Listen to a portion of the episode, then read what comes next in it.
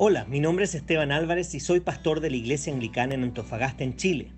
Si hay un pasaje que me gusta en la Biblia es Lamentaciones 3 del 22 al 23 que dice, El fiel amor del Señor nunca se acaba, sus misericordias jamás terminan, grande es su fidelidad, sus misericordias son nuevas cada mañana. Por eso he creado estos devocionales en base a un libro titulado igual que este versículo escrito por uno de mis autores favoritos. Espero que este devocional te recuerde que las misericordias de Dios son nuevas cada mañana.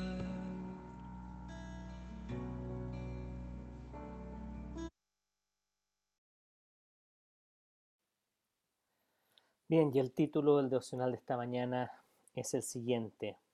Hoy recuerda que este momento no está diseñado para ser tu destino, sino que es el momento que Dios está usando para prepararte hacia su destino final, hacia tu destino final.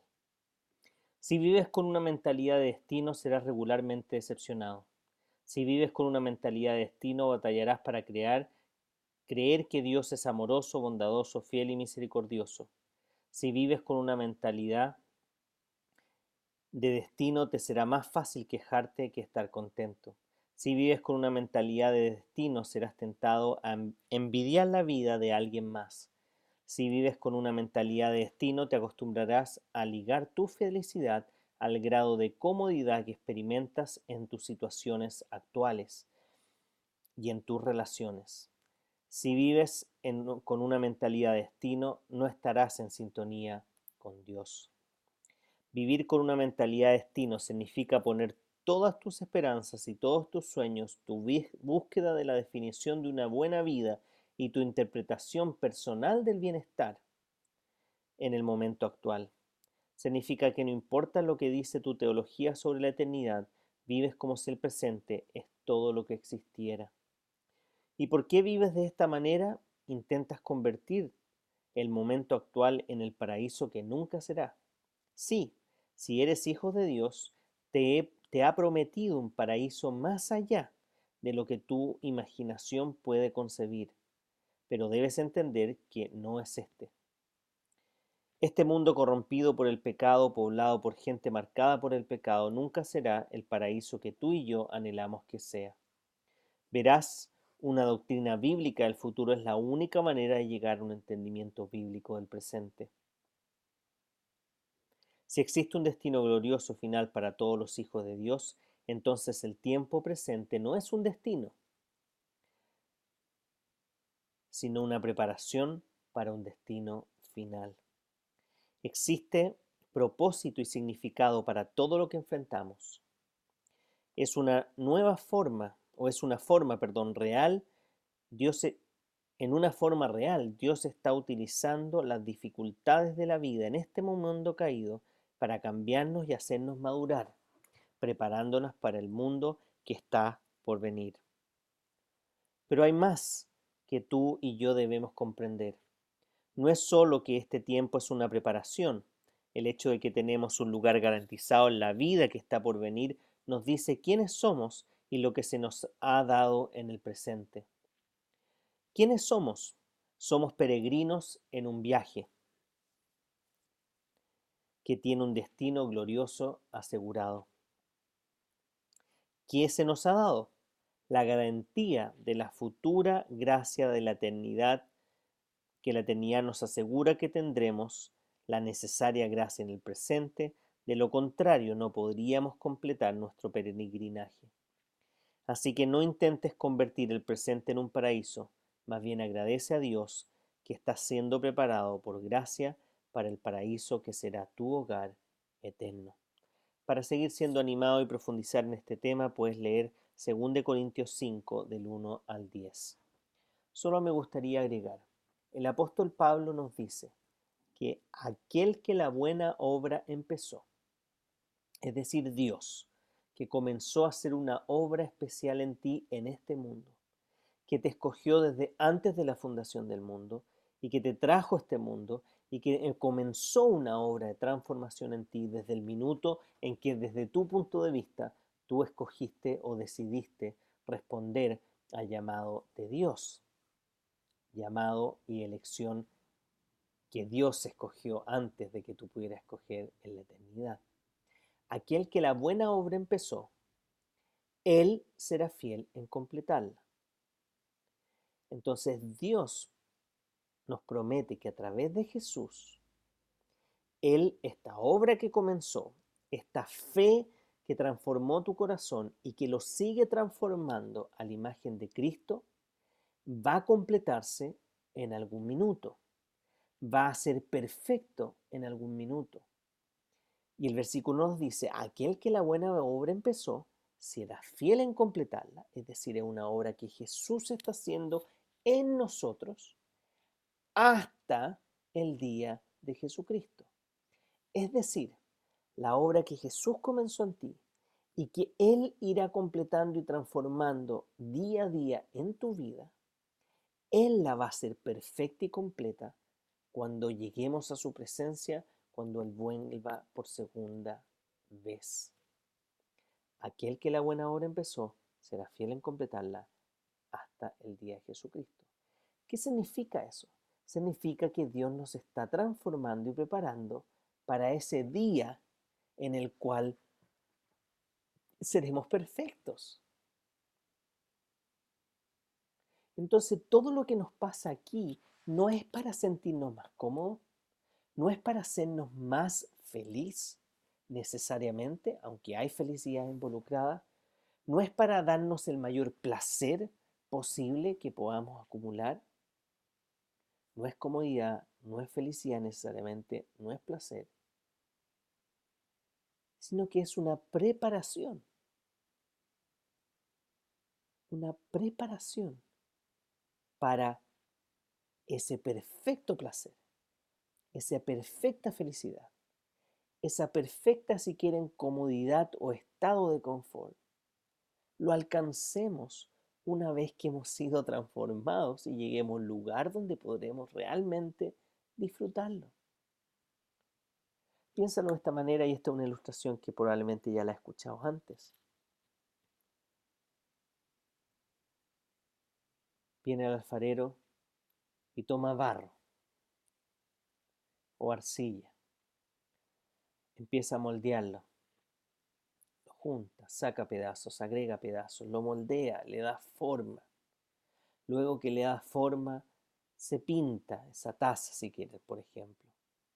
Una vez que está eh, pintada, se le echa un, un líquido especial o un cubrimiento especial para luego meterla al horno. Y solo cuando pasa por el horno podemos ver este jarrón o esta taza em, hermosa terminada. Dios está haciendo exactamente lo mismo con nosotros. Este mundo es para moldearnos, es para darnos cosas y quitarnos cosas, para que entendamos que nuestro producto final no está acá. Incluso en el proceso en que nos va transformando, nos va dando forma, nos va hermoseando para que sea su belleza la que se proyecte y no la nuestra, llega el minuto donde tenemos que ser metidos al fuego.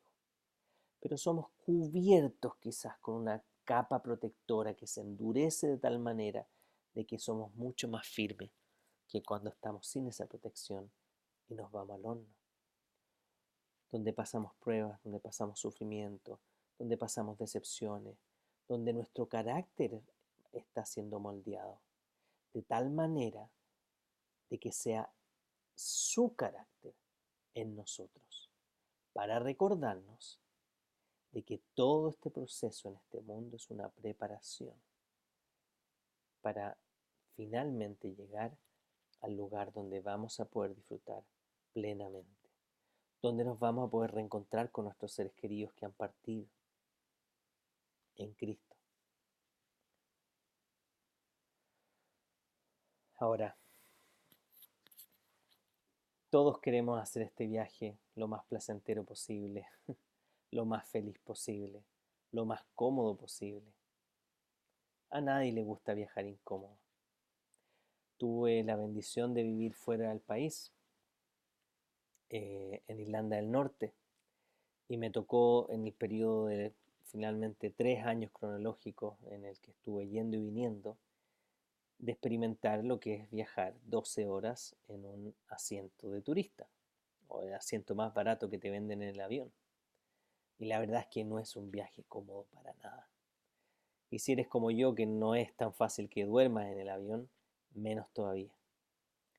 Pero la iglesia a la cual fui a servir, cuando terminaron mi segundo año de servicio allá, me quisieron hacer un regalo especial y me pagaron un asiento ejecutivo de vuelta, en el cual nunca había experimentado tal confort, tal comodidad en un asiento que es mucho más grande, que se puede reclinar completo, que te va haciendo masajes todo, todo el viaje. Y que las 12 horas la verdad es que no se sienten para nada. Todos nos gustaría eso. Pero la verdad es que esa comodidad, en mi caso por lo menos, no me sentí como...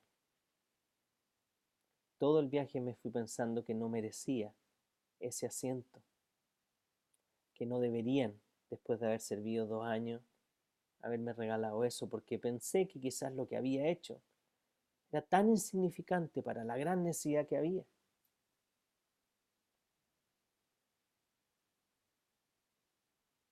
Creemos que estamos cómodos, queremos buscar esa comodidad y ese placer. Pero la verdad es que finalmente no nos llena completamente. Hubiera abierto con el corazón porque lo que me había llenado eran estos dos años de servicio allá, independiente de cuán adolorido o cuán masacrado hubiera llegado después de ese viaje. No era lo importante cuán cómodo estaba al o volver. Lo importante era todo lo que el Señor me entregó y todo lo que Él cambió y transformó en mi corazón en ese proceso de servir allá. En nuestra vida cristiana es lo mismo. No estamos aquí para buscar el máximo placer, no estamos aquí aunque disfrutamos de cierto placer, no estamos para aquí para buscar la máxima felicidad, aunque disfrutamos de felicidad, no estamos aquí para buscar la máxima comodidad, aunque disfrutamos de cierta comodidad. Estamos aquí para que Dios nos vaya transformando a su imagen de tal manera de si Él es santo, Él nos va haciendo santo. Nos aparta para transformarnos de tal manera de que podamos llegar preparados a nuestro destino final. Por lo tanto, recuerda de que está, Dios está preparándote para que puedas disfrutar este proceso, creciendo en Él y recibiendo todas las bendiciones que Él tiene preparado para ti, pero que finalmente esas bendiciones no se van a comparar con la bendición final de lo que significará la vida eterna junto a Él. Hoy día hay muchas generaciones que están tan enfocadas en el presente y en el corto plazo que finalmente viven con depresión, viven con ansiedad, viven con frustraciones y aunque creen que alcanzan ese placer máximo, en esos pocos minutos, esas pocas horas, al día siguiente el bajón es igual de fuerte que el pic que alcanzaron con el éxtasis de lo que sea que está llenando su vida.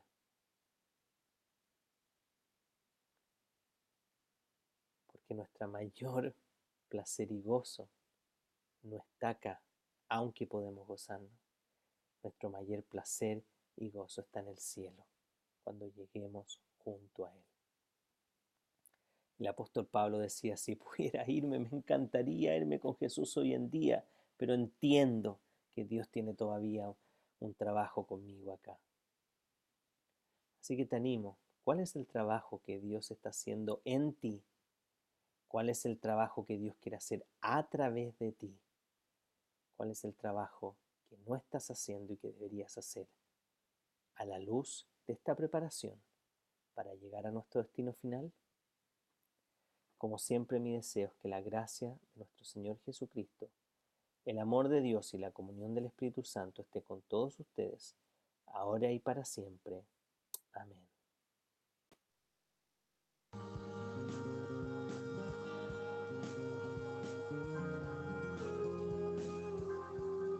Si este devocional fue de bendición para ti, queremos animarte a que puedas compartirlo también con otras personas para que puedas bendecir su vida. Además te queremos invitar a que puedas visitar nuestro Instagram pastor.anglicano.antofa o anglicana en Antofagasta. Tenemos un podcast en Spotify y en Apple Podcast llamado Reflexiones Pastor Anglicano Antofa. Puedes visitar nuestra página web www.anglicanaenantofagasta.cl. Además tenemos nuestro Facebook Anglicana en Antofagasta. Por último, queremos animarte que te puedas suscribir a nuestro canal de YouTube IASA espacio ANF. Que el Señor los bendiga mucho esta mañana.